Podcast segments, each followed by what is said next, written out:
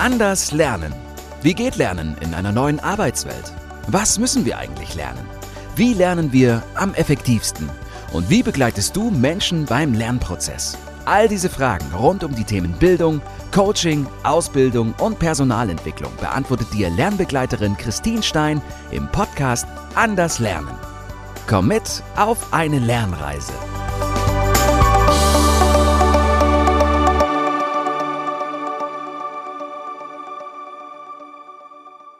Hallo und herzlich willkommen zur letzten Folge dieses, dieser Miniserie. In dieser Miniserie geht es um den Personalentwicklungskreislauf. Und wenn du jetzt hier erst startest, dann könnte es sein, dass du die ersten Folgen auch ganz spannend findest. Also hör dir das doch nochmal an, wenn es im Personalentwicklungskreislauf um die Bedarfsermittlung, um die Vorbereitung und Konzeption, um die Durchführung oder sogar die Evaluation geht. Denn das sind die Folgen, die es davor schon gegeben hat. Heute beschäftige ich mich mit dem Thema Transfer. Wenn du also den gesamten Personalentwicklungskreislauf dir anschaust, dann ist im Prinzip der letzte Baustein, der letzte Schritt der Transfer. Und neben der Bedarfsermittlung ist das eigentlich einer der wesentlichen und wichtigsten Bausteine im Personalentwicklungskreislauf. Könnte man zumindest sagen, wenn man es aus Sicht der Teilnehmenden betrachtet oder vielleicht auch der Auftraggeber, der Vorgesetzten der Personalabteilung, ich als Trainerin könnte natürlich sagen, ja, pf, wieso? Ich habe ja mein Training absolviert, ich habe ja meinen Kurs gemacht, ich habe mein Wissen vermittelt. Am Ende den Transfer dafür bin ich ja nicht verantwortlich. Das müssen die dann irgendwie in ihrem Unternehmen ja alleine machen. Ich denke, das ist eine nachvollziehbare Haltung, zumal wir als Trainer und Trainerinnen ja nicht unbedingt immer dabei sind oder das Ganze weiter begleiten können. Deshalb ist es natürlich auch schwierig, den Transfer so richtig mitzugestalten. Trotzdem sehe ich persönlich das als meine Verantwortung an, einen großen Teil dazu beizutragen und das zu unterstützen. Wenn ich Lernreisen konzipiere, wenn mich also ein Auftraggeber oder eine Auftraggeberin anspricht und mich bittet, eine Lernreise zu entwickeln, dann gehört der Transfer für mich genauso dazu und ich versuche da einmal verschiedene Möglichkeiten anzubieten, um auch den Transfer mitzugestalten und zu unterstützen und es den Teilnehmenden etwas leichter zu machen, das Wissen oder das Erlernte oder das, die neuen Erkenntnisse auch in die Praxis umzusetzen und also den Transfer zu schaffen. In meinen Konzepten gibt es daher immer auch Angebote für den Transfer. Natürlich ist es auch so, dass es Auftraggeber gibt, die das nicht mit einkaufen oder nicht nutzen wollen oder nicht brauchen oder nicht möchten. Das ist in Ordnung, das kann ich auch nur anbieten, aber da gilt natürlich meine gesamte Haltung. Ich biete eben auch nur an. Ich verpflichte niemanden zu etwas, ich zwinge niemanden, ich überrede auch niemanden, wenn der Bedarf nicht dafür da ist und die vielleicht auch jemand anders diese Lösung dann anbietet oder das intern übernommen wird, dann bin ich damit genauso fein natürlich und, und würde mich dagegen gar nicht widersetzen. Ich kann ja immer nur sagen, ich biete das an und das tue ich auch. So, wie gestalte ich jetzt also den Transfer? Und ich glaube, der Transfer ist eigentlich das größte Problem. Es ist tatsächlich das größte Problem für alle Teilnehmenden, für alle Auftraggeber, für alle Personalabteilungen, den Transfer zu gestalten. Ich glaube, dass der Transfer ganz wesentlich ist für den Erfolg einer Weiterbildung oder einer Entwicklung. Ich glaube, ohne einen gelungenen Transfer ist die ganze Weiterbildungsmaßnahme im Prinzip, ja, zum Fenster rausgeworfen. Ne? Also da kann man sein Geld eigentlich auch auf die Straße legen und warten, bis einer mitnimmt. Ich glaube, dass wenn du Teilnehmende, sagen wir für zwei Tage, in einen Raum schickst, in einen Seminarraum, wie auch immer, und dort ganz viel Wissen erarbeitet, diskutiert und ausprobiert wird, und dann aber der Transfer vergessen wird, also nicht beachtet, nicht unterstützt, nicht begleitet wird und das neue Wissen gar nicht in die Praxis äh, transferiert werden kann, dann sind die Tage relativ schnell vergessen und man ist eigentlich in seinem Alltag im Sumpf zurück und hat nichts davon mitgenommen und kann nichts Neues anwenden und ausprobieren. Das ist nämlich die Gefahr, die besteht und das ist auch etwas, was ich in der Realität und in der Praxis sehr häufig erlebe, dass Teilnehmende aus einem Training aus einem Seminar ganz, ganz motiviert und engagiert, begeistert rausgehen und ganz viel umsetzen wollen und eigentlich nach ein paar Tagen und Wochen das Ganze vergessen ist. Das hat natürlich mehrere Gründe, aber vor allem ist das die aus meiner Sicht größte Hürde, da nämlich für die Teilnehmenden einen Mehrwert zu schaffen. Das beginnt im Prinzip natürlich schon bei der Voraussetzung. Ne? Warum kommen die überhaupt in das Training? Was wollen die damit eigentlich machen? Wozu ist das gut? Welches Problem wollen sie denn lösen mit dem, mit dem Training? Ähm, das ist natürlich der erste Schritt und, und deswegen ist es ja auch ein Kreislauf. aber die, dieser Transfer in die Praxis ist meiner Sicht das, ja, das Wesentliche, der wesentliche Baustein. So, wie gestalte ich den jetzt? Was mache ich dann eigentlich? In erster Linie ist bei mir schon mal das Konzept ganz entscheidend, auch für den Transfer, denn so ein Zweitagestraining als Beispiel, das versuche ich überhaupt gar nicht zu konzipieren. Also wenn nicht der Auftraggeber mich dazu zwingt, meine Konzepte sehen eher so aus, dass ich Lernreisen entwickle. Warum sind das Lernreisen? Warum ist das wichtig und warum glaube ich, dass das für den Transfer sinnvoll ist? Ich glaube, dass eine stetige Begleitung über einen Lernzeitraum hinweg, der etwas länger dauert, der schon mal dazu führt, dass die Teilnehmenden ihr Wissen in der Praxis auch anwenden können. Dass sie also in kleineren Häppchen Wissen erarbeiten und erlernen und dann in der Praxis ausprobieren. Begleitet durch mich als Lernbegleiterin natürlich, durch die Lerngruppe auch begleitet und hoffentlich auch vor Ort ähm, am Arbeitsplatz sozusagen durch Führungskräfte oder KollegInnen. Ähm, deshalb glaube ich, dass das für den Transfer schon mal sehr, sehr nützlich ist. Ich kann also in kleinen Häppchen Dinge erlernen und dann anwenden in der Praxis, vielleicht auch zum nächsten Trainingszeitpunkt zurückkommen und sagen, das habe ich probiert, das hat nicht funktioniert, das habe ich probiert, das hat super funktioniert. Also in erster Linie ist für mich da diese Lernreise schon mal wichtig, also der verlängerte Lernzeitraum. Das nächste ist es dann, dass meine Teilnehmenden für diesen Lernzeitraum außerhalb des Trainings, also für die asynchrone Lernzeit, ähm, Aufgaben bekommen. Dass sie also ganz konkrete Aufgaben erhalten von mir, was sie wie umsetzen sollen, ausprobieren sollen, anwenden sollen, üben sollen, beobachten sollen, je nachdem, worum es geht und in welchen kleinen Schritten ich das mit den Teilnehmenden auch vereinbaren kann. Aber diese Aufgaben führen dazu, dass die Teilnehmenden außerhalb des Trainings oder Workshops in ihrer eigenen Zeit und ihrer eigenen Geschwindigkeit Dinge ausprobieren und weiter lernen. Das ist eine gute Möglichkeit, um den Transfer etwas zu begleiten. Parallel dazu biete ich auch häufig ähm, Coachings an, also Begleitungen im Prinzip, Training on the Job, so dass der Teilnehmende zum Beispiel mich regelmäßig anrufen kann, wir Termine vereinbaren und dann die Umsetzung in die Praxis auch diskutieren, besprechen, Probleme, die aufgetreten sind, besprechen oder der natürlich auch Fragen stellen kann, konkrete Beispiele mitbringen kann, an denen wir arbeiten können. Also das zweite ist ein ja, Coaching, ein begleitendes, was ich anbiete über den eigentlichen Zeitraum hinweg, beziehungsweise auch außerhalb der ja, Präsenz Veranstaltung.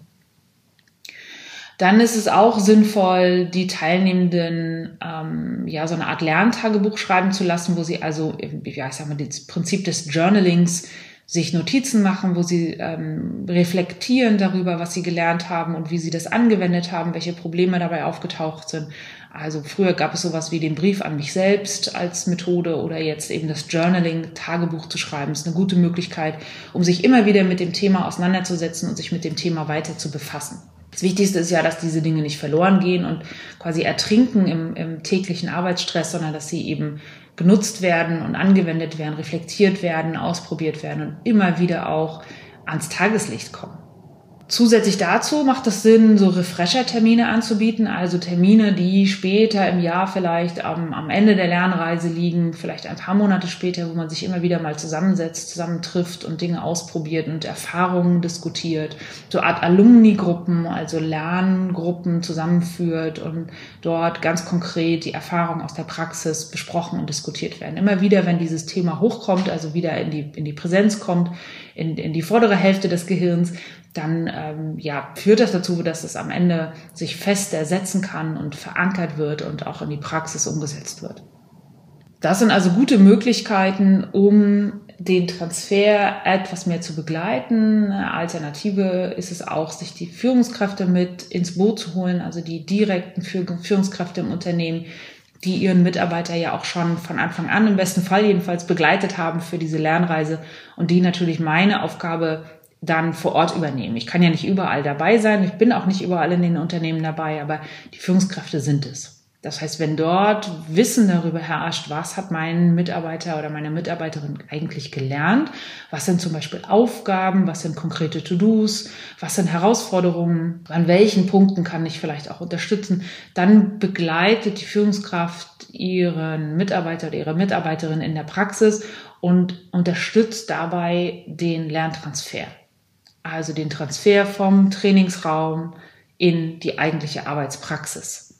Ich glaube fest daran, dass man am allerbesten lernt, wenn man sich darüber austauscht, wenn man darüber kommuniziert, wenn man spricht mit anderen Menschen. Und das ist natürlich zum einen der Trainer, die Trainerin, zum anderen die Lerngruppe, aber eben auch ganz wichtig, die KollegInnen und die Führungskräfte auf Arbeit.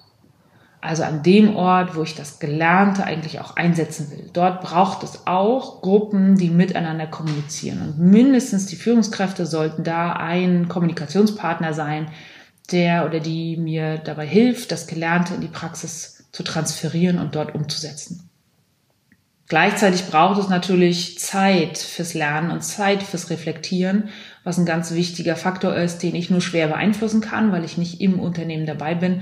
Aber auch hier sind Führungskräfte wieder gefragt, das zu ermöglichen und zu unterstützen, also die Zeit zu gewähren, dass ein Mitarbeiter oder eine Mitarbeiterin das Gelernte auch anwenden kann und nach dem Anwenden reflektieren kann, was davon lief jetzt gut, was lief nicht so gut, was möchte ich beim nächsten Mal anders machen, wie kann ich vielleicht die Thematik auch angehen, wie kann ich vielleicht nochmal eine andere, einen anderen Weg gehen, eine andere Alternative suchen dafür.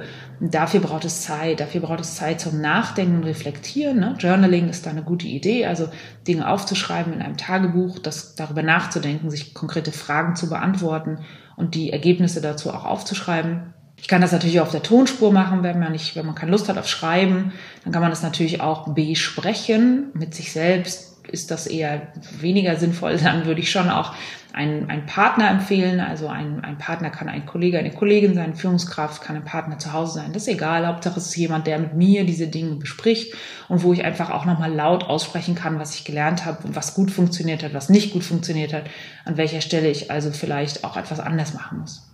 Aber das braucht Zeit und es braucht immer wieder die Erinnerung, es braucht immer wieder das, die Möglichkeit, diese Dinge auch wieder an die Oberfläche zu holen. Je mehr die natürlich zugeschüttet werden mit täglichem Arbeitskram, also mit Aufgaben, mit Stress, mit, mit äh, To-Dos, mit Meetings, äh, was auch immer, Projekten, desto mehr gelangen ja diese, dieses neue Wissen oder die, die Dinge, die ich eben im Training gelernt habe, ja weiter nach unten und, und ertrinken im Prinzip in anderen Dingen.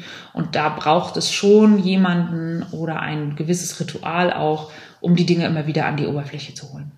Also zusammengefasst heißt das, dass der Transfer begleitet und unterstützt werden muss, dass der Transfer idealerweise über einen längeren Zeitraum hinweg äh, organisiert werden sollte. Also der Lernzeitraum selbst, das Konzept, äh, die Lernhäppchen dazu beitragen, dass ich Dinge wieder in die Praxis äh, transferieren kann.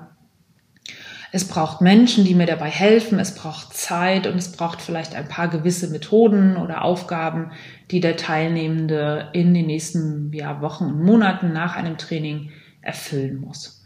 Dann ist die Möglichkeit, das Erlernte in die Praxis umzusetzen, also den Lerntransfer zu schaffen, relativ hoch.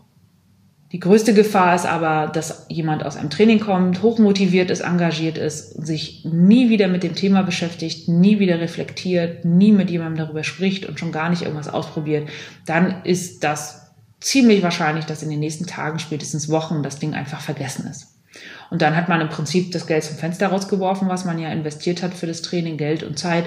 Ähm, und das war im Prinzip umsonst. Von daher kann ich nur stark empfehlen, für den Lerntransfer von vornherein schon zu sorgen und als Lernbegleiter oder Trainer auch genau das mit ins Konzept aufzunehmen.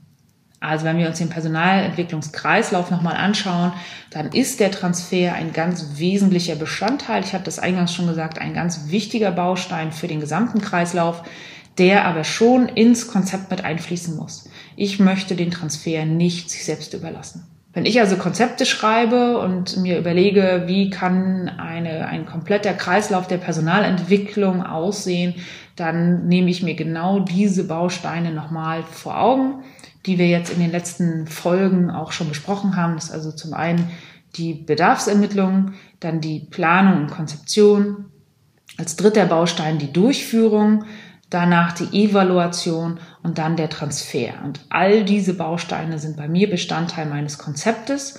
Das heißt, von vorne bis hinten versuche ich alle Dinge mit zu überlegen und mit zu konzipieren, um dann eine erfolgreiche Personalentwicklung durchzuführen.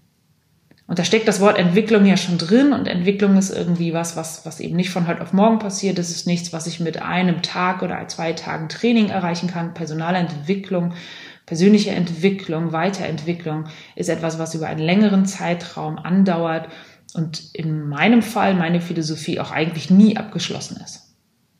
Aber als Trainerin ist es für mich wichtig, dass ich all diese Bausteine mitbedenke, um erfolgreich Personalentwicklung zu betreiben. Ja, das waren jetzt die fünf Folgen zum Thema Personalentwicklungskreislauf. Ich hoffe, du konntest hier ein paar nützliche Informationen für dich mitnehmen. Auch hier würde ich mich freuen, wenn wir uns darüber weiter austauschen, wenn du mir Kommentare dazu hinterlässt, vielleicht auch Fragen oder Anregungen, gern auch äh, kritische Punkte natürlich. Ähm, erzähl mir doch, wie du das machst in deinem Alltag. Wie, wie konzipierst du Trainings? Worauf achtest du? Welche Bausteine sind dir wichtig? Du kannst das ganz besonders einfach tun, indem wir uns einfach auf LinkedIn oder Instagram vernetzen und du kannst dort mit mir schreiben, du kannst kommentieren, du kannst mir natürlich auch eine E-Mail schreiben oder zu einem persönlichen Austausch mich einladen, darüber würde ich mich freuen. Auch ich entwickle mich immer weiter und dazu gehört auch der Austausch. Insofern schön, dass du mit dabei warst. Hör dir gerne die nächste Miniserie an, die hier auf diesem Kanal erscheinen wird. Ja, und ich freue mich auch über Feedback oder Rezensionen. Vielen Dank, dass du dabei warst und dass du zugehört hast. Du hörtest den Anders Lernen Podcast von Christine Stein. Wenn du mehr zum Thema Lernen erfahren möchtest, schau gern auf die LinkedIn-Seite von Christine Stein oder besuche sie in der Anders Akademie in Hamburg.